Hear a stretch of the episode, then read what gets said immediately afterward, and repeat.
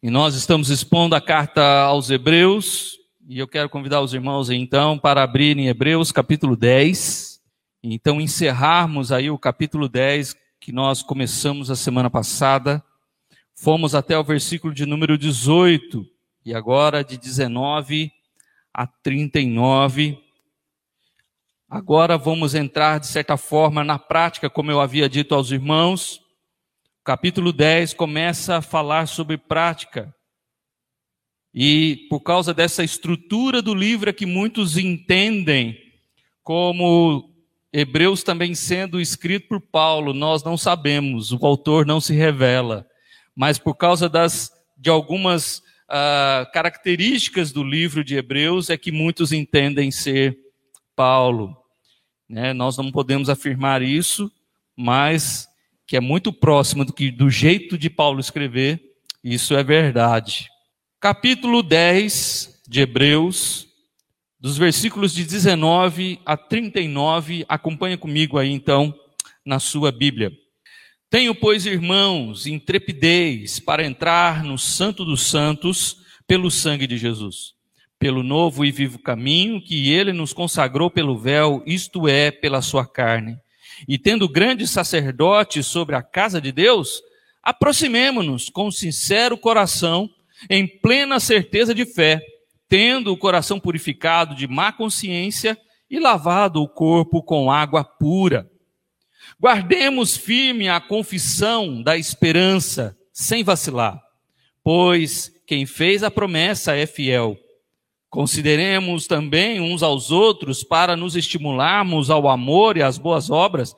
Não deixemos de congregar-nos, como é costume de alguns. Antes façamos admoestações, e tanto mais quanto vede que o dia se aproxima. Porque se vivemos deliberadamente em pecado, depois de termos recebido pleno conhecimento da verdade, e já não resta sacrifício pelos pecados. Pelo contrário, certa expectação horrível de juízo e fogo vingador, prestes a consumir os adversários. Sem misericórdia, morre pelo depoimento de duas ou três testemunhas quem tiver rejeitado a lei de Moisés.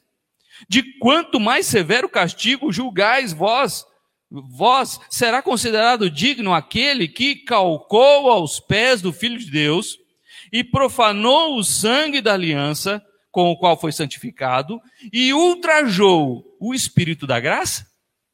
Ora, nós conhecemos aquele que disse: A mim pertence a vingança, eu retribuirei. E outra vez, o Senhor julgará o seu povo. Horrível coisa é cair nas mãos do Deus vivo. Lembrai-vos, porém, dos dias anteriores em que, depois de iluminados, sustentastes com grande lutas e sofrimento, ora expostos como em espetáculo tanto de opróbrio quanto de tribulação, ora tornando-vos coparticipantes com aquele que, aqueles que deste modo foram tratados, porque não somente vos compadeceste dos encarcerados, como também aceitastes com alegria o espólio dos vossos bens, tendo ciência de possuirdes vós mesmo patrimônio superior e durável. Não abandoneis, portanto, a vossa confiança. Ela tem grande galardão. Com efeito, tendes necessidade de perseverança, para que, havendo feito a vontade de Deus, alcanceis a promessa porque ainda dentro em pouco tempo aquele que vem virá e não tardará. Todavia o meu justo viverá pela fé. E se retroceder, nele não se compraz a minha alma. Nós, porém, não somos do que retrocedem para a perdição. Somos, entretanto, da fé para a conservação da alma. Todos aqui são daqueles que, que da conservação da fé? Amém. Louvado seja Deus. E estes somos nós. Mas temos que estar alertas para que nós não venhamos a ser o outro grupo.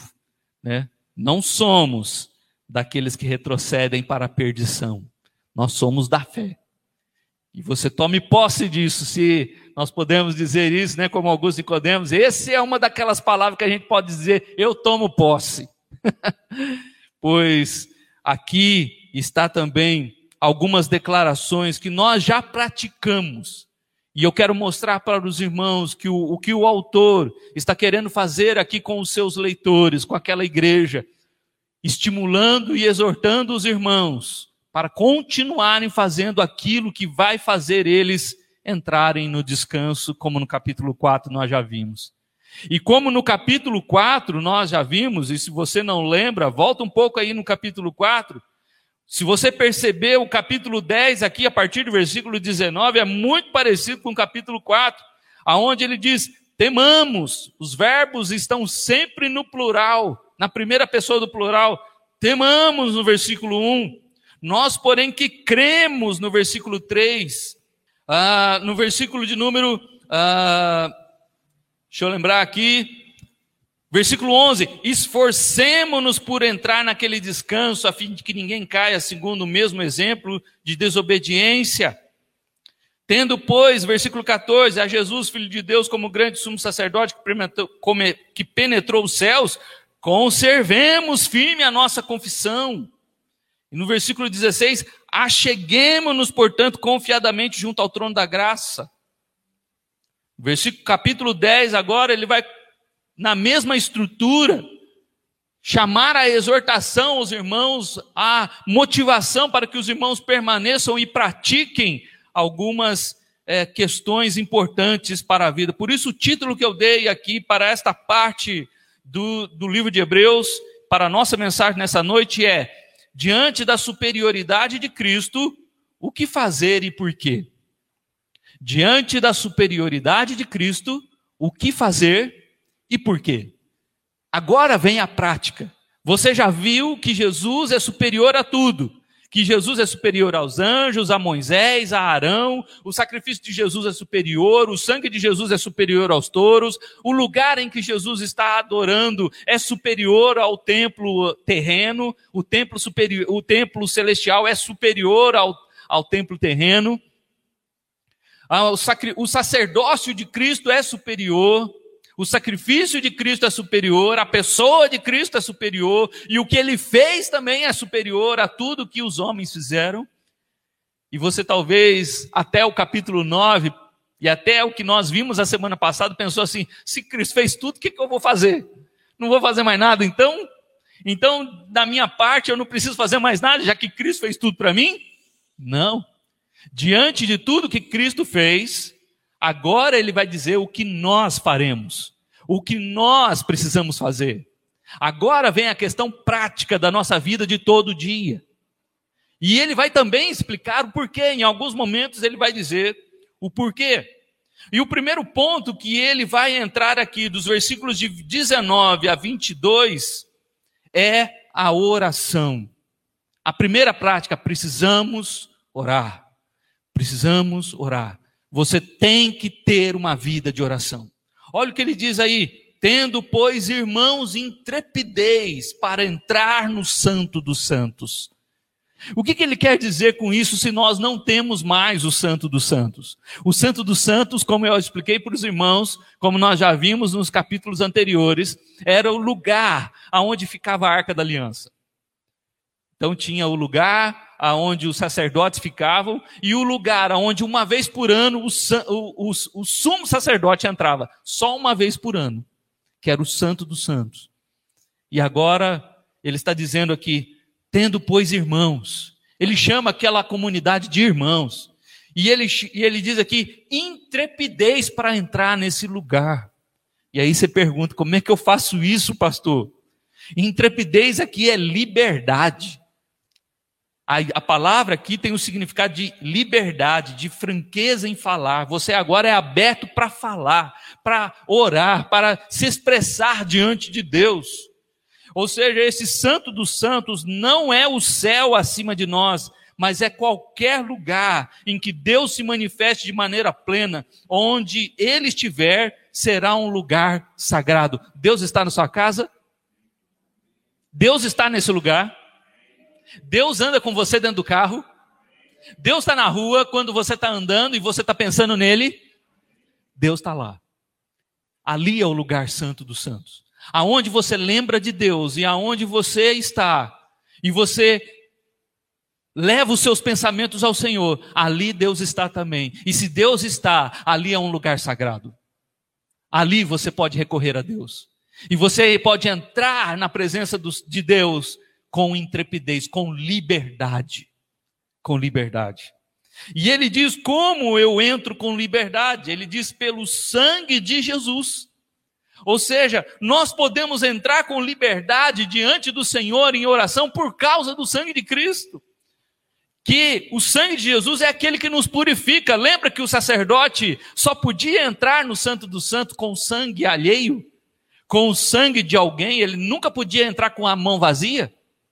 Você, toda vez que você entra em oração e você entra com liberdade, você só pode entrar porque o sangue de Cristo está sobre você.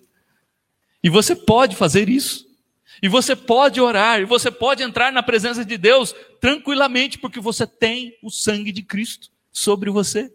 Como Paulo diz em Romanos capítulo 5, justificados, pois, mediante a fé, temos paz com Deus, mediante o sangue. Mediante o sangue. Então você pode orar, por causa do sangue do Senhor, que te purificou, e ele também diz: não só pelo sangue, mas como eu entro, eu tenho agora nas mãos o sangue, mas qual é o caminho para esse Santo dos Santos? Ele diz: pelo novo e vivo caminho que ele consagrou.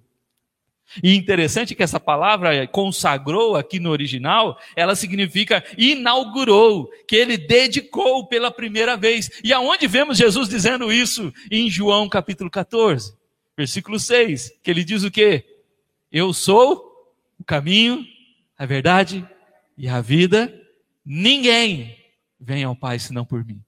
Através de Cristo, agora nós temos liberdade para chegar até o Senhor e dizer: Senhor, aqui está a minha oração, olha o que eu preciso de Ti. E colocar diante dele o nosso coração. Você tem liberdade para fazer isso agora. E ele diz que nós temos na mão o sangue, que nós temos o caminho e que nós temos também o lugar está fechado? Antes estava. Antes estava fechado. O véu do templo impedia que qualquer um chegasse diante do Santo dos Santos. Somente somente os sacerdotes podiam passar além do véu e mesmo assim uma vez por ano. Lembra de tudo que nós já vimos aqui no, na carta? Mas ele diz agora pelo véu. Isto é pela sua carne. Ou seja, o autor está colocando aqui para nós que quando Jesus morreu na cruz e a sua carne foi rasgada, aquilo ali, naquele momento, e também como ah, Mateus 27, 51 e Marcos 15, 38 vai nos dizer que naquele momento que Jesus morreu, o véu do templo se rasgou de alto a baixo. Você agora está livre, porque agora você tem um caminho, você tem um sangue sobre você e a porta está aberta. Não tem mais nada impedindo você de entrar na presença de Deus. O véu do tempo se rasgou, porque a carne de Jesus também foi rasgada. Pela sua carne, que foi ali cortada. Aquilo, naquele momento, ele estava dizendo para você assim: pode entrar. Pode entrar na presença de Deus. Obrigado, Aninei. Pode entrar na presença de Deus. Pode orar. Pode falar com o Pai. Você tem o sangue de Jesus. Você tem o caminho. E você tem a porta aberta. Nada te impede de entrar na presença de Deus mais. Antes impedia. Entendeu por que o cristianismo é muito melhor? Enquanto muitas religiões ainda você tem que passar, ou ainda há bloqueios para você chegar até Deus, o cristianismo, Deus vem até você e resolve todos esses problemas, para que você chegue até Ele. Ele liberou o acesso para que você chegasse até lá.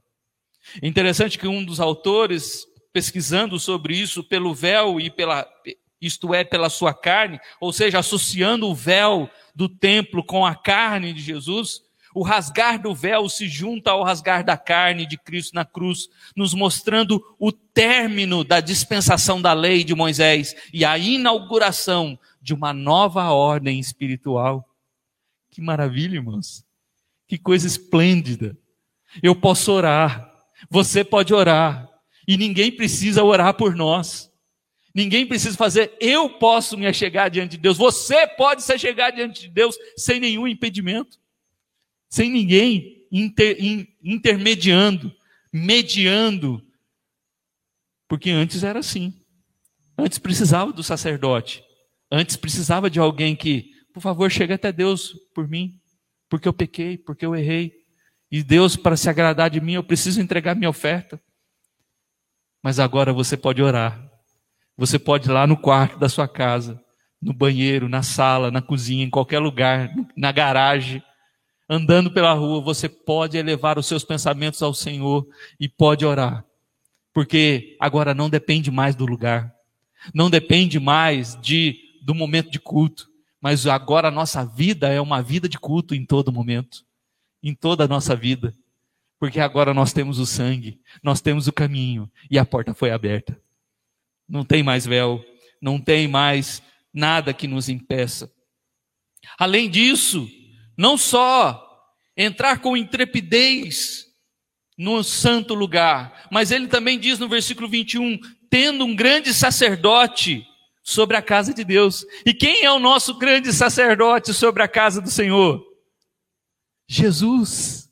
Você tem um sacerdote que intercede por você, porque essa era a função do sacerdote, interceder pelo povo. E você também tem um sacerdote, Jesus Cristo. Como Paulo diz também em Romanos capítulo 8, que não só o Espírito intercede por nós com gemidos inexprimíveis, mas também Jesus, que está sentado ao lado de Deus, intercede por nós. E interessante que ele já falou sobre, sobre o grande sacerdote no capítulo 4, no versículo 14. Tendo, pois, Jesus, o Filho de Deus, como grande sumo sacerdote que penetrou os céus, conservemos firmes a nossa confissão. E sobre a casa de Deus, não quer dizer aqui no templo. Mais uma vez, não é no templo.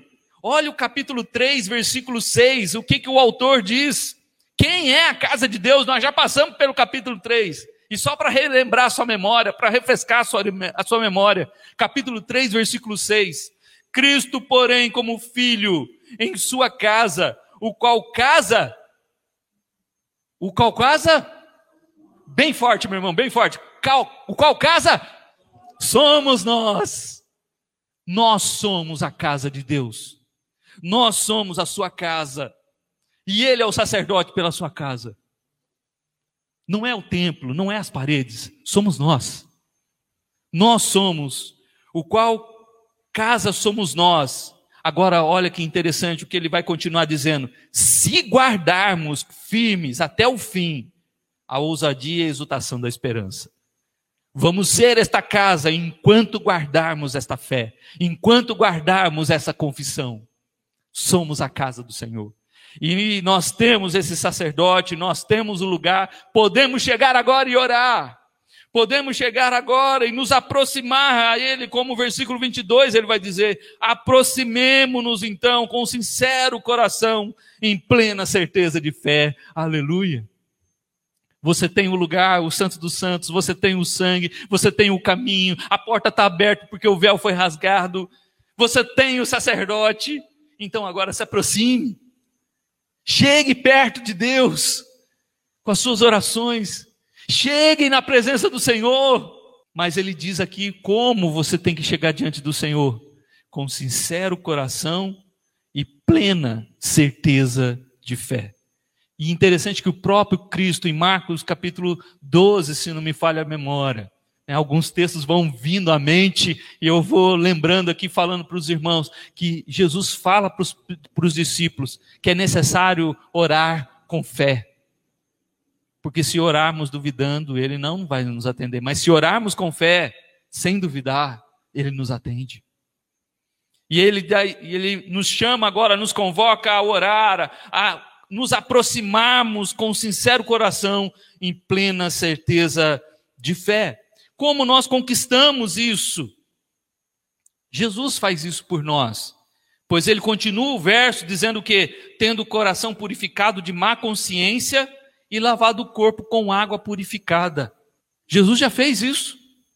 Ele está falando num sentido passado.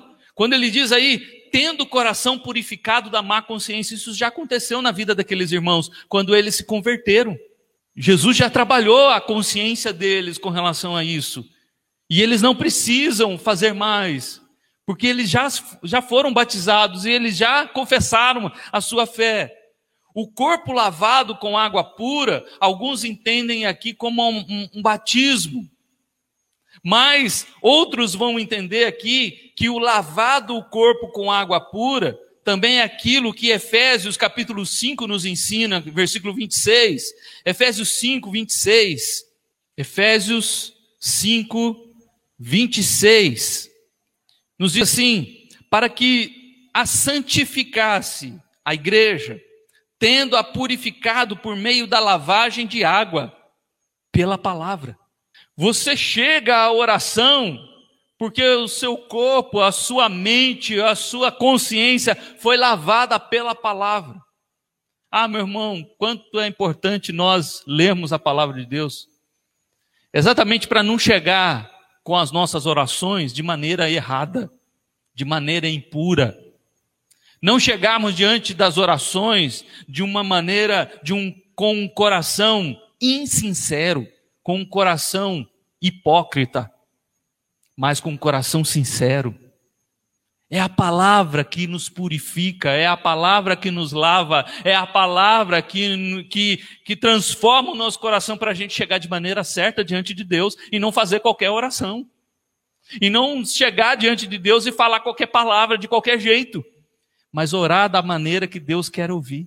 Alguns não entenderam ainda como se processa a questão da oração. Alguns não entenderam ainda como a Bíblia trabalha esta questão.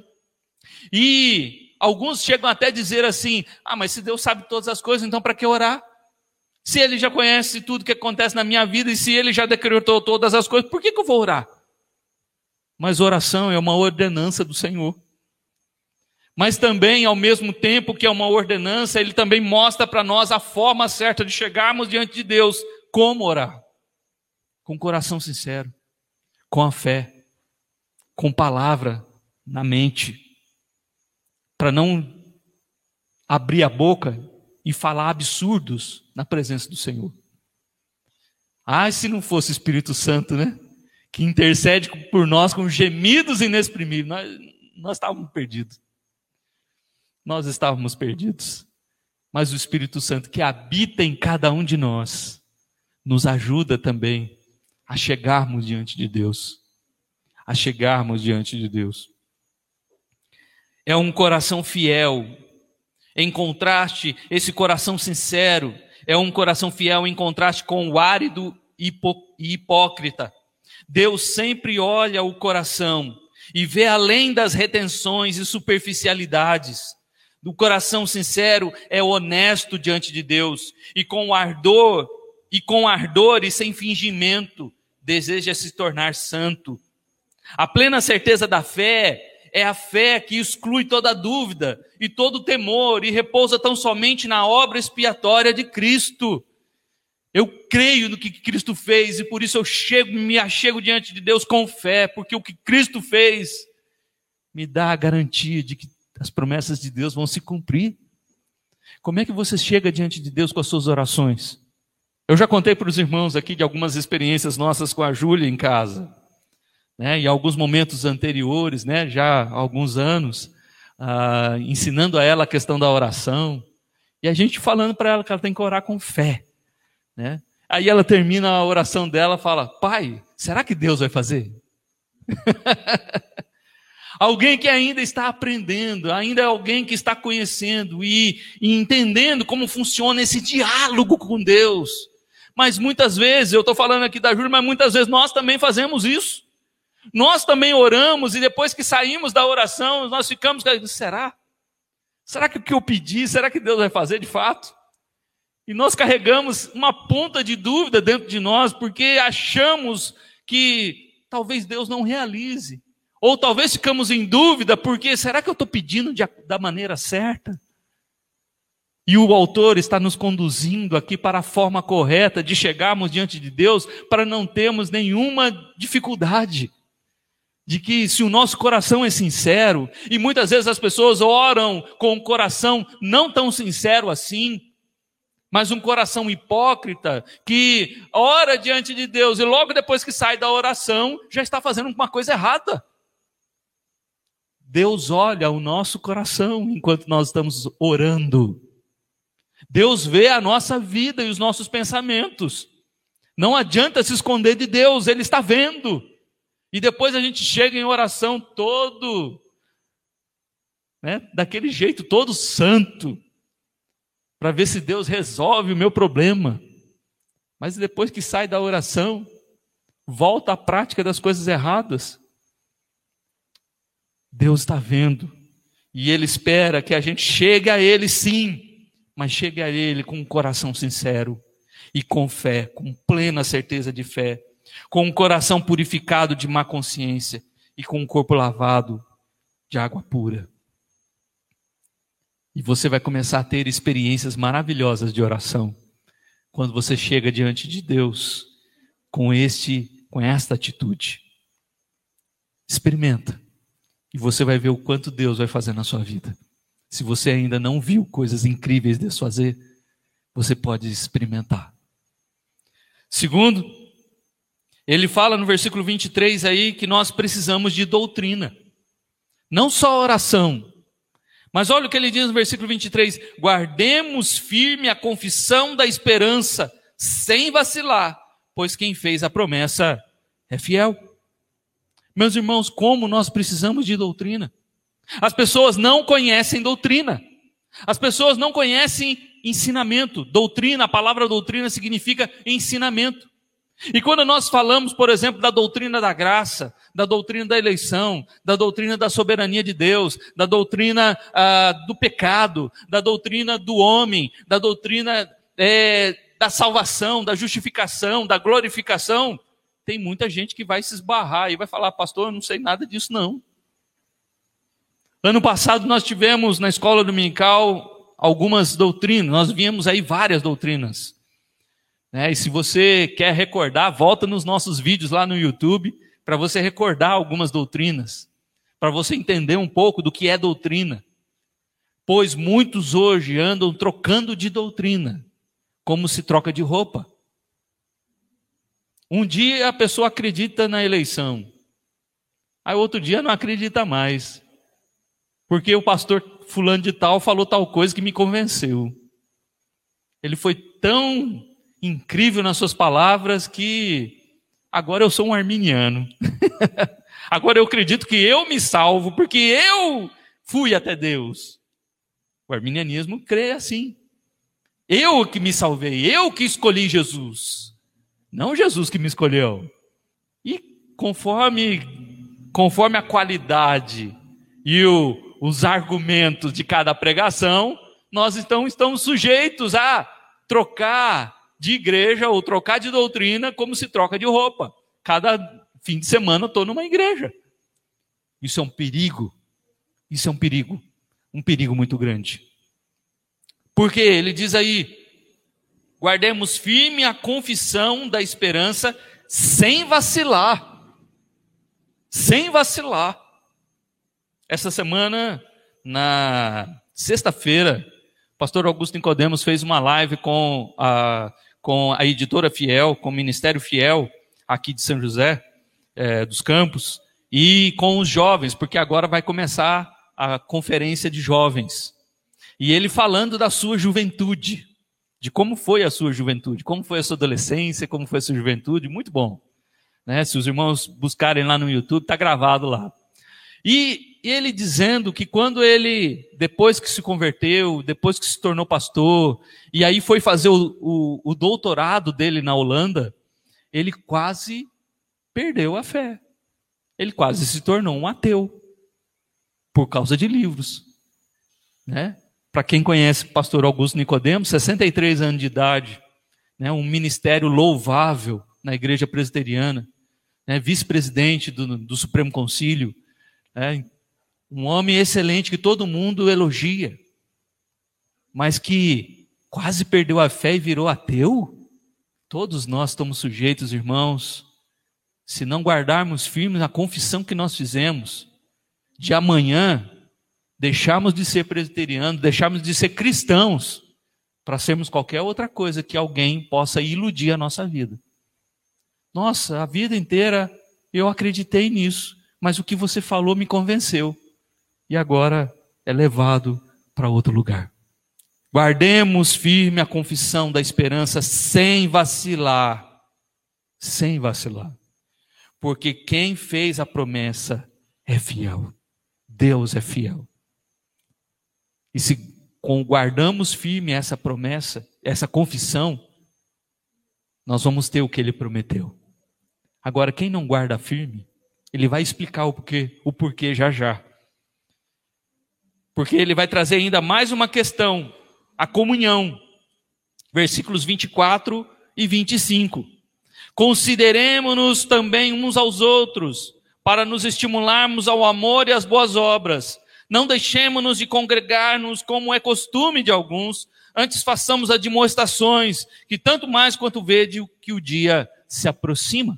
Ele começa aí o versículo 24 dizendo sobre comunhão, de considerarmos também uns aos outros. Já vimos isso aqui no capítulo 2, essa ideia de considerarmos este verbo, aonde nos traz a, a, a ideia de investigue, de esteja atento, preste atenção. Considerar aqui é preste atenção, mas prestar atenção em quê? Ele diz aí, também uns aos outros. Para quê? Para nos estimularmos ao amor e às boas obras. É quando você vê aquele irmão meio desanimado e você chega para ajudá-lo. É quando você vê aquele irmão que está meio cabisbaixo ou está passando por uma crise. Meu irmão, o que está acontecendo? Vamos orar. É alguma coisa que eu posso te ajudar? Eu louvo a Deus pela congregação do Esperança pelos irmãos que têm auxiliado e ajudado trazendo cestas básicas. Maravilha, uma benção. Por quê? Porque sabem de irmãos que precisam. É isso que é considerar. Poxa, eu estou vendo que tem um irmão que está precisando. Vou levar. Louvado seja Deus por isso. Você está praticando o versículo 24. Quando você olha a necessidade da igreja, a necessidade dos seus irmãos, e você, então, proativamente vai lá e faz. Você está considerando uns aos outros para estimular ao amor e as boas obras. Você está executando o versículo 24 na prática.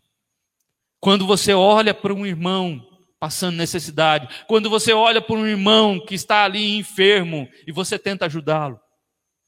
Já falei para os irmãos que ontem à tarde, né, a, a nossa irmã Érica, que está numa situação delicada, entrou em contato com a Jane pedindo ajuda de o que fazer, né? Como pode ser considerado uma febre? Ela não sabia. E ela estava ali com, com um princípio de, de febre. 37,5, começando ali. E a Jane orientou ela, instruiu ela, ligou para o pro, uh, é, pro convênio para saber se né, o que fazer. Ajudou ela porque ela não sabia como fazer. Esteve ali, prontidão ali. Tudo pelo WhatsApp, sem precisar ir na casa dela. Você pensa que dentro da sua casa você não pode ajudar seu irmão? Pode sim. Hoje a tecnologia nos, nos auxilia muito para sermos mais presentes na vida dos irmãos, na vida da igreja. E graças a Deus por nós estarmos fazendo isso, porque é exatamente cumprir o que a Bíblia nos ensina a ser. Quando os irmãos passarem necessidade ajuda, nós estamos prontos para auxiliar, para ajudar. Essa semana atendi acho que duas ou três pessoas com problemas, lutas no casamento, lutas com filhos. E nós estamos à disposição. É interessante que a pessoa se sente tão agradecida que depois fala, pastor, me perdoa por, né, por é, tomar o seu tempo. De forma nenhuma, não precisa pedir perdão, porque nós estamos aqui para servir. Nós estamos aqui para servir. E é isso que nós precisamos fazer.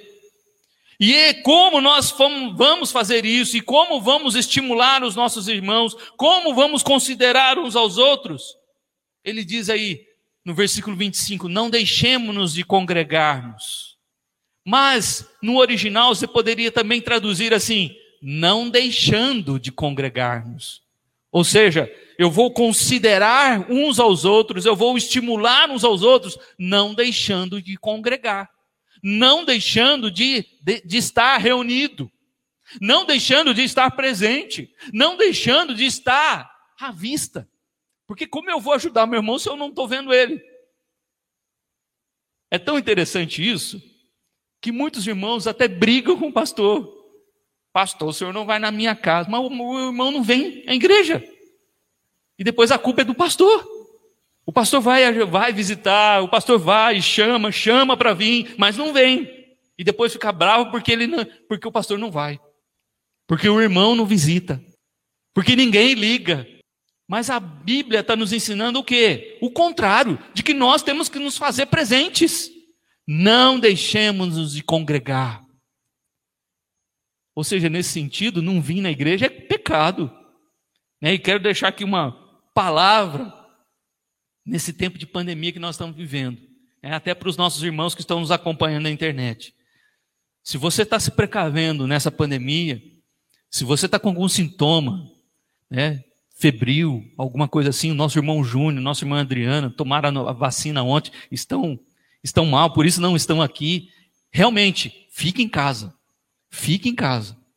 Mas se você tomou vacina, você está bem, não tem nada que te impeça, e você ainda continua só se alimentando de YouTube, reveja. Se você não está deixando o medo tomar conta de você e deixando de congregar e deixando de congregar. Muitos irmãos poderiam estar aqui e não estão.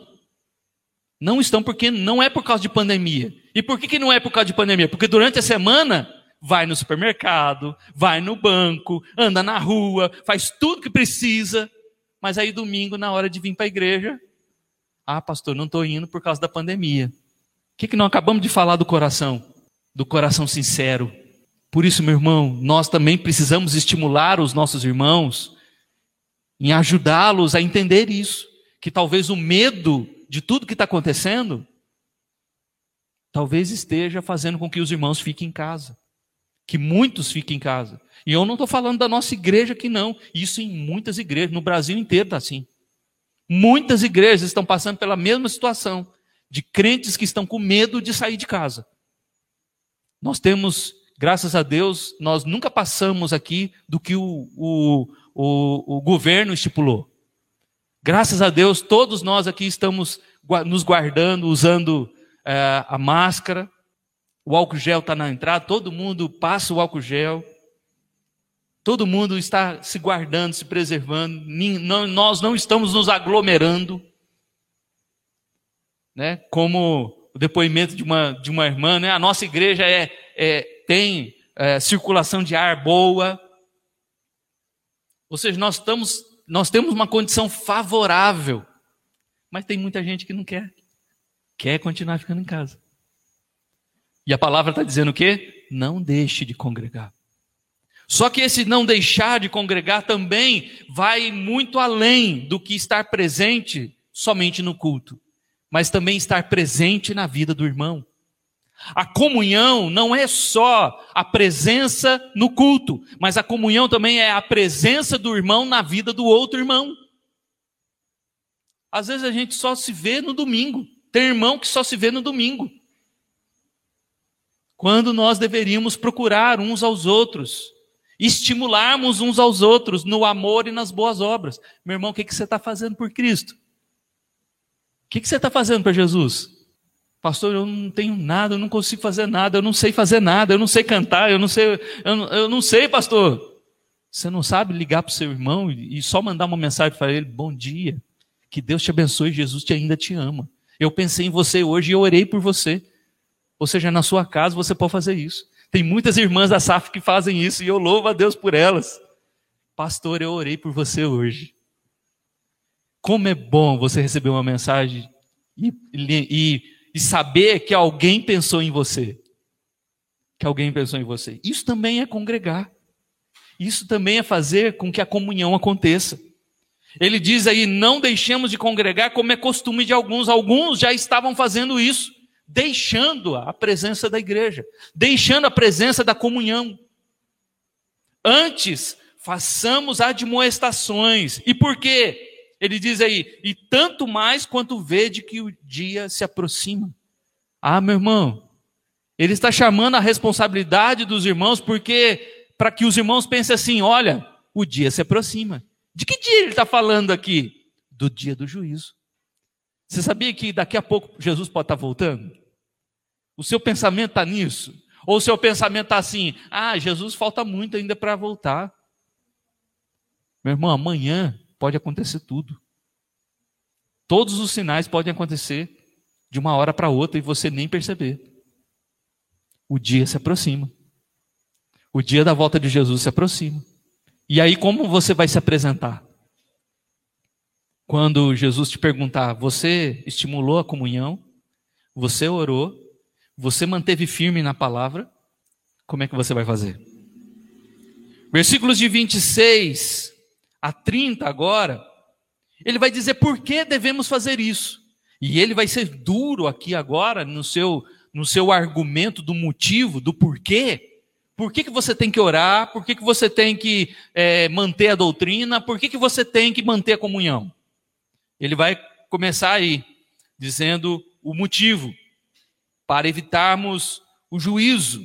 Olha aí o versículo 26. Porque se vivemos deliberadamente em pecado, depois de termos recebido o pleno conhecimento da verdade, já não resta sacrifício pelo pecado.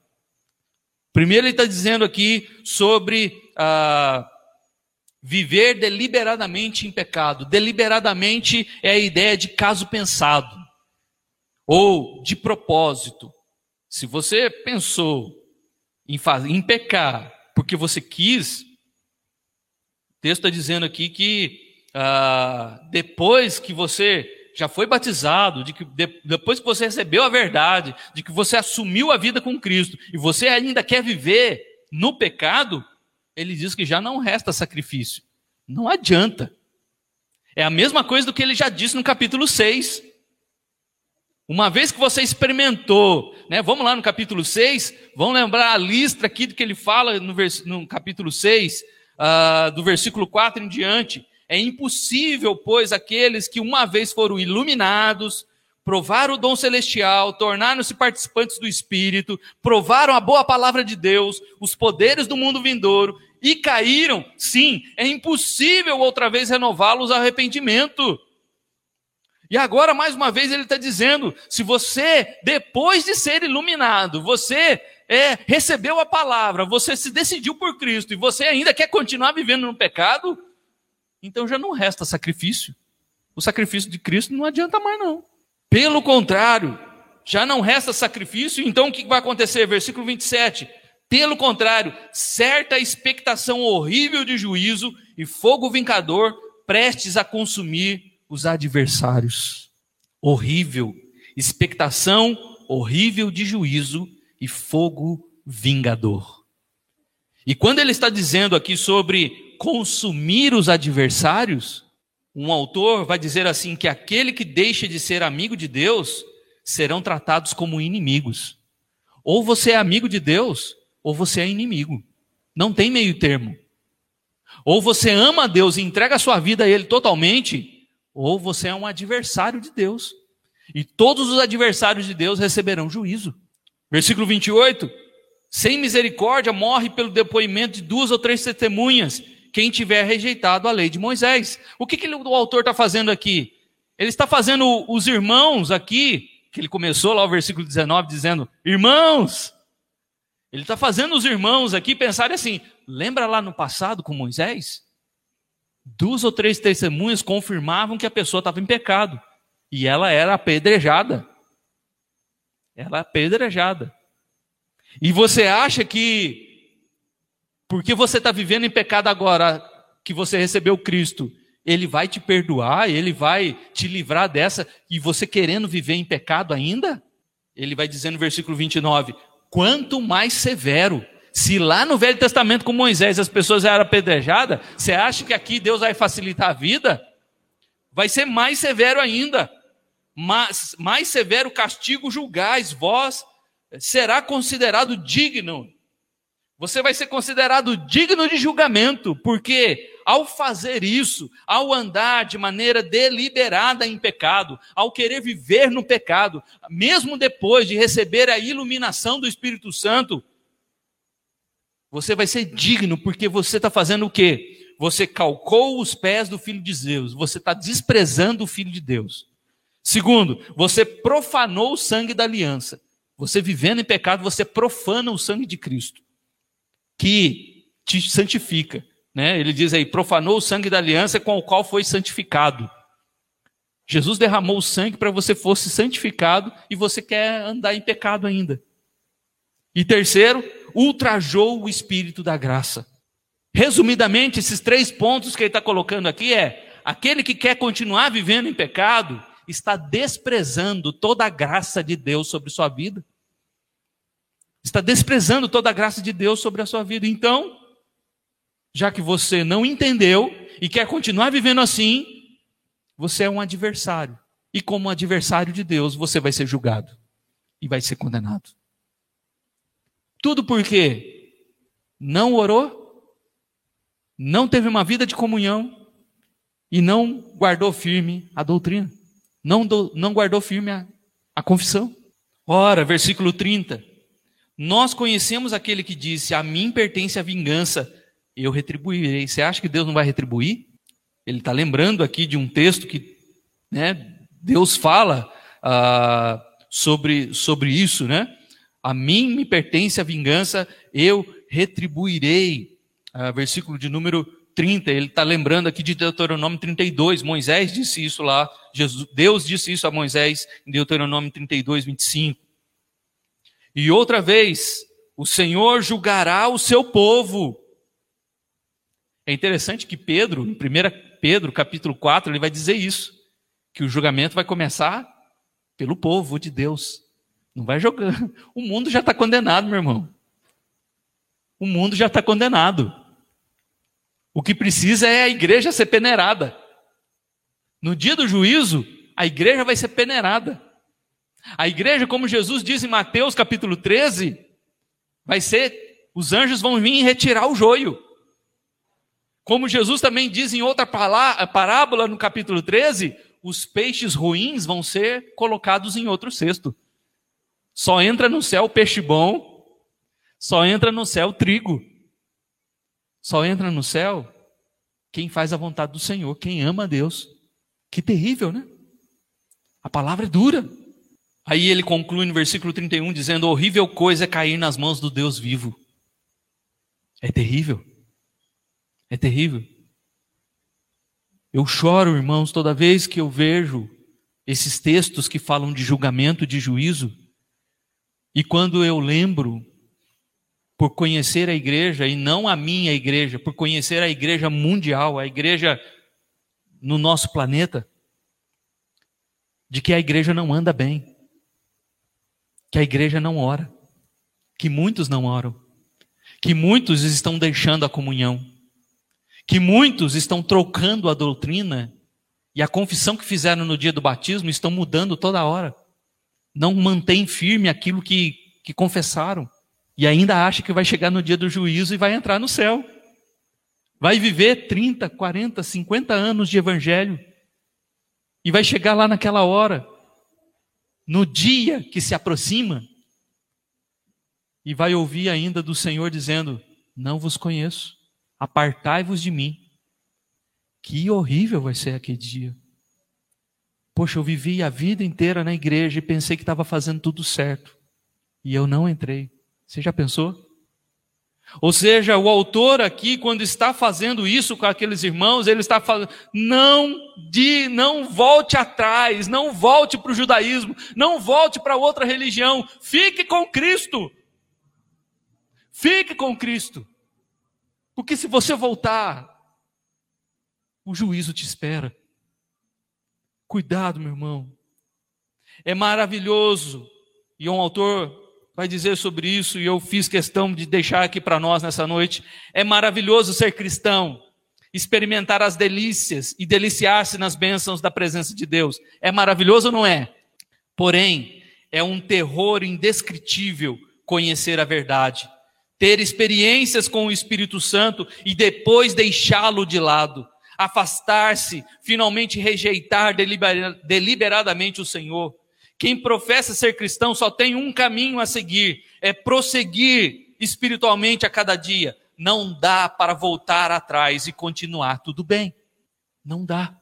O cristianismo é exatamente como acontece conosco. A gente, quando nasce, a gente engatinha, depois a gente toma forma, começa a andar, e vai crescendo, vai crescendo, os anos se passando, a gente vai amadurecendo, vai amadurecendo. Você já viu alguém com 30, 40, 50, 60, 70 anos de idade voltar até 10, voltar até 5 anos, voltar até um ano de idade? Você já viu? Se não for naquele filme, né? Do, do tem um filme que mostra isso, né? Se não for no filme, se não for ficção, você não vai ver isso.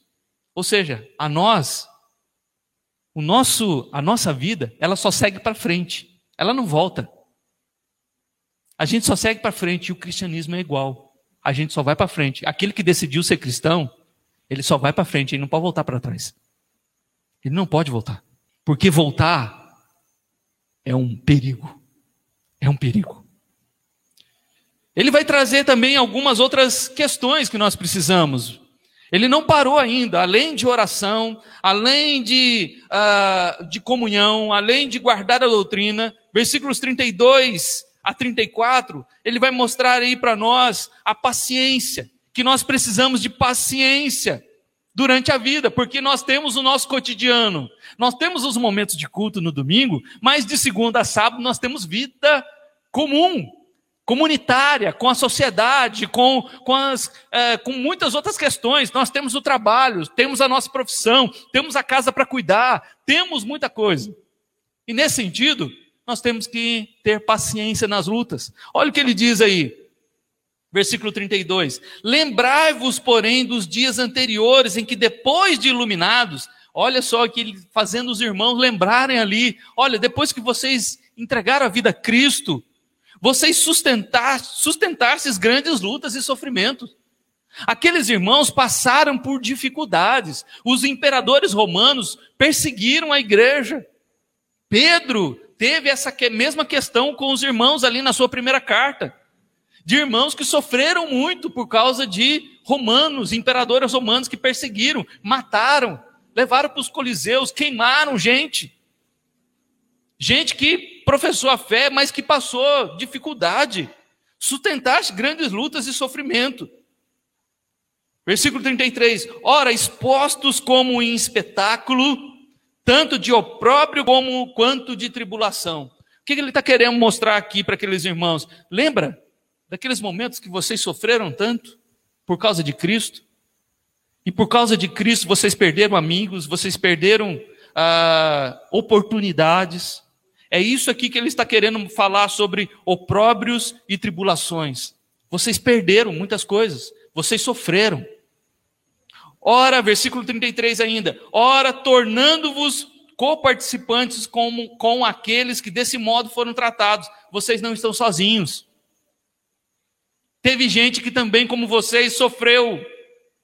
Vocês não sofreram sozinhos. Vocês, outros irmãos também sofreram. Pedro também faz a mesma coisa na sua carta, falando para aqueles irmãos: vocês sofrem, mas tem irmãos nossos que também estão sofrendo.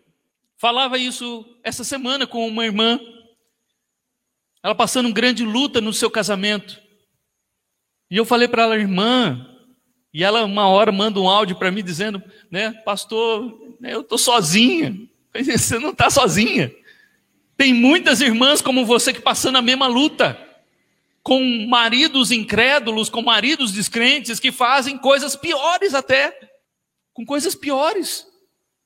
Você não está sozinho tornando-vos coparticipantes com aqueles que desse modo foram tratados, também sofreram, também passaram lutas. Você não está sozinho na sua dor, você não está sozinho no seu sofrimento. E por mais que pareça estranho dizer, graças a Deus por isso. Sabe por que graças a Deus? Porque tem alguém que entende a minha dor, tem alguém que entende o que eu estou sofrendo. Porque muitas vezes, quando nós estamos sofrendo, a gente acha que a gente olha só para dentro de nós mesmos e a gente acha que a gente está sozinho nessa. Não está. Começa a perceber a importância da comunhão. Por que ele vai falar lá na frente? Por que, que ele falou para não deixar de congregar? Porque o meu irmão está sofrendo. E eu preciso estar do lado dele, eu preciso ajudar, eu preciso saber, eu preciso orar, eu preciso conhecê-lo, e eu preciso chorar com ele, como o Tiago diz, chorar com os que choram. Mas tem muitos que ainda não entenderam isso. Então, eu vou ficar aqui na minha. Indiferença, indiferença é pecado. Outro texto vai nos dizer que indiferença é pecado, aquele que não, não quer saber, aquele que quer se eximir de conhecer a, a vida do outro, pode estar correndo o risco de ser um indiferente. Ele vai dizer aqui sobre isso. E por que temos que ser pacientes então nas lutas e nos sofrimentos? Versículo 34. Porque não somente vos compadecestes dos encarcerados, como também aceitastes com alegria o espólio dos vossos bens, tendo ciência de possuídes vós mesmos patrimônio superior e durável. Porque não somente vos compadeceste. Sabe por que vocês têm que lembrar quando vocês sustentaram grandes lutas e foram expostos a grandes sofrimentos e tribulações? Porque vocês compadeceram dos encarcerados, daqueles que estavam passando lutas. E esses encarcerados aqui não é irmãos que roubaram, não é irmãos que é, mataram alguém. Pelo contrário, é encarcerados são aqueles irmãos que foram presos por causa do evangelho. Você nunca viu um negócio desse, né? Alguém ser preso porque tem fé em Jesus. Aqui no Brasil é o contrário, né? Todo mundo diz que tem fé em Jesus, até né, os artistas na televisão falam que tem fé em Jesus mas fazem tudo errado, dão um mau testemunho toda hora no Instagram, no Facebook, um monte de coisa, no YouTube, falando coisas absurdas, usando palavras de, de baixo calão, e ainda depois fala: Eu tenho fé em Jesus, eu sou evangélico, eu vou na igreja tal. Que vergonha! Que vergonha! Mas quando a gente olha para a igreja, tem muita gente que também vive assim. Está na igreja, está no domingo, louva a mão, levanta a mão, adora a Deus, canta louvores, aleluia, glória a Deus. E na segunda-feira está fazendo tudo errado. Nem lembra mais do que foi pregado. Ah, meu irmão, estes irmãos aqui, eles lutaram, eles sofreram, eles se compadeceram de gente que manteve firme na fé e que, porque não renunciou a Cristo, foi preso. E nós temos exemplo disso na Bíblia em Atos. Silas, Paulo, Pedro, vários irmãos foram presos por causa da fé. E isso acontece fora do Brasil. Nosso irmão Júnior, enquanto estava lá no Oriente Médio, foi preso, porque foi encontrado Bíblias no seu carro. Você está disposto a isso? Agora, esses irmãos aqui não estão presos, mas eles se compadecem de quem está sofrendo por amor a Cristo, de quem está lutando e sofrendo por amor a Cristo. Ou seja, os nossos sofrimentos, o que, que eles são diante de, de tudo isso? Paulo vai dizer em 2 Coríntios capítulo 5 que os nossos sofrimentos né, são leves e momentâneos, que não dá para se comparar com a glória que há de vir. E às vezes a gente coloca um, um fardo ou olha para as nossas tribulações com um peso tão grande que a gente acha que ninguém me ama, ninguém me quer, Deus me rejeitou, Deus esqueceu de mim. Não esqueceu. Não esqueceu. Às vezes somos nós mesmo que estamos ampliando o negócio demais. Esquece que tem irmãos que estão passando também lutas e sofrimentos como nós. Mas o mais gracioso de tudo isso é que dentro da igreja tem irmãos que se compadecem de quem sofre, que chora junto com quem chora, que chora junto com quem está chorando.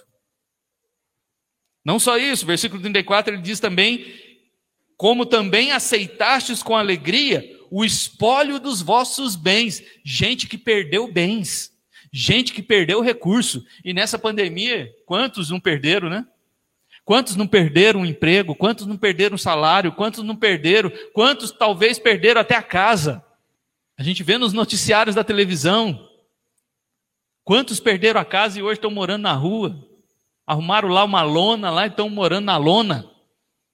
Porque não tem mais casa. Dá graças a Deus, irmão, que você tem a sua casa ainda.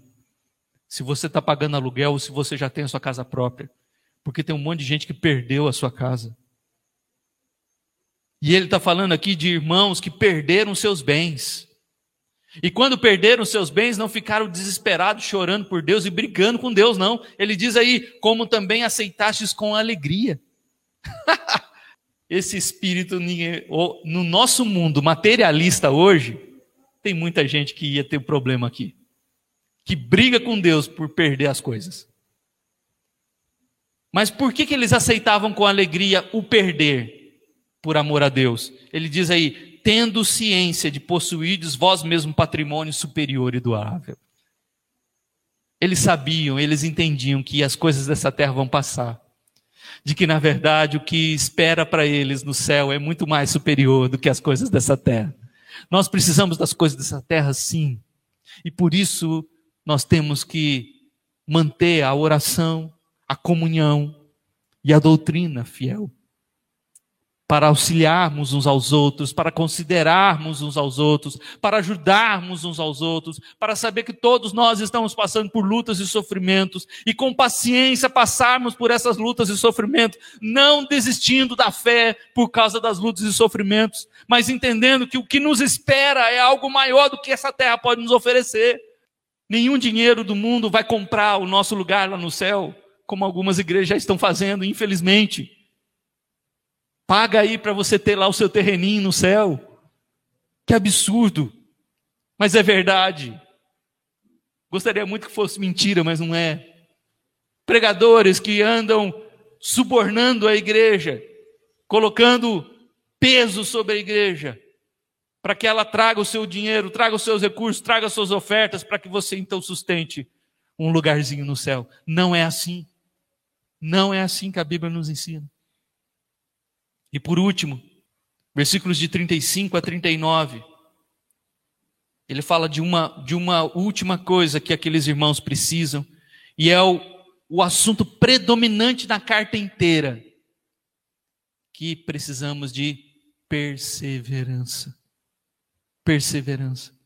Oração, doutrina, comunhão, paciência, perseverança perseverança.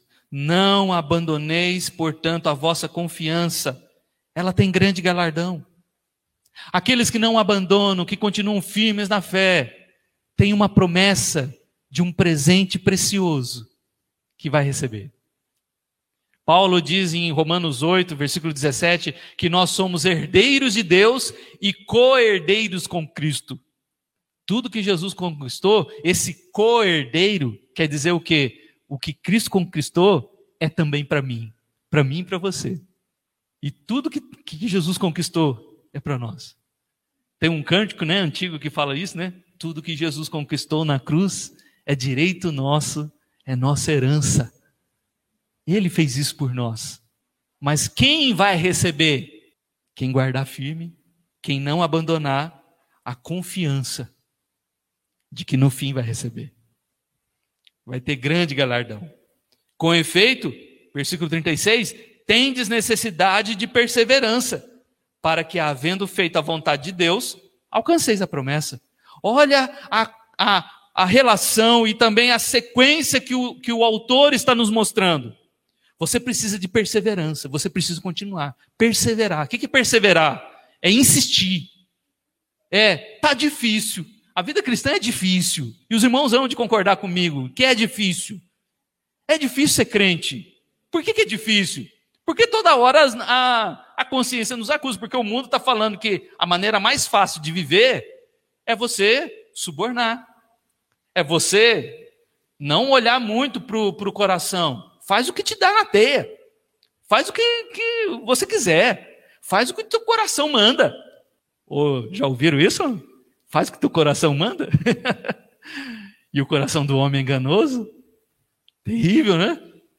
E as pessoas vivem, ah, e vamos vivendo. Eu tô, e ainda, por não conhecerem as doutrinas da palavra, eu estou vivendo no, no, tempo. Agora nós estamos no tempo da graça. E o tempo da graça é um tempo de liberdade, não tem mais esse negócio de religiosidade, de vir na igreja, de, de prestar culto. Que isso? Ontem eu estava vendo, ontem à tarde, né, passando alguns vídeos ali no, no YouTube, vi lá um que me chamou, me, me, me trouxe uma curiosidade. O, aquele cantor André Aquino, é, até é o nome do meu irmão, né? Mas é um cantor evangélico, né? não é o meu irmão. Ah, ele dizendo que ele morou um tempo na Austrália e ele conheceu as duas grandes igrejas lá da Austrália, a Hillsong e a, a, e a Bethel. Né? E ele participou das duas. E ele se identificou mais com a Betel. E falando de como funciona tal, cada uma delas. E ele falou: olha, no culto na Betel é três horas de louvor. Três horas de louvor. E palavra? Não, palavra a gente vai viver durante a semana. Não tem pregação. Não tem pregação da palavra. É só música. É só música, o culto inteiro. Três horas. A gente já fica uma hora e meia, que a gente já cansa. Por que, que a gente fica uma hora e meia? Exatamente por causa da didática. Porque vai chegando um momento do tempo em que a gente não vai mais prestar atenção. E também a voz do pregador vai acabar. Porque nós somos limitados. Porque ninguém aguenta também ficar num banco de madeira. E se for num banco confortável, muita gente vai dormir. Está vendo como nós somos terríveis? Nós somos limitados. Agora imagina um lugar em que você vai ficar três horas e só cantando, só cantando. Por isso me chamou muita atenção para ouvir aquele cara, aquele rapaz falar. Falei, não, não acredito. Está entendendo como é que estão as igrejas aí fora? Por que, que essas igrejas, as pessoas continuam vivendo em pecado e achando tudo normal? Não tem doutrina, não tem oração, não tem comunhão verdadeira. E ele coloca aqui a necessidade dessa perseverança.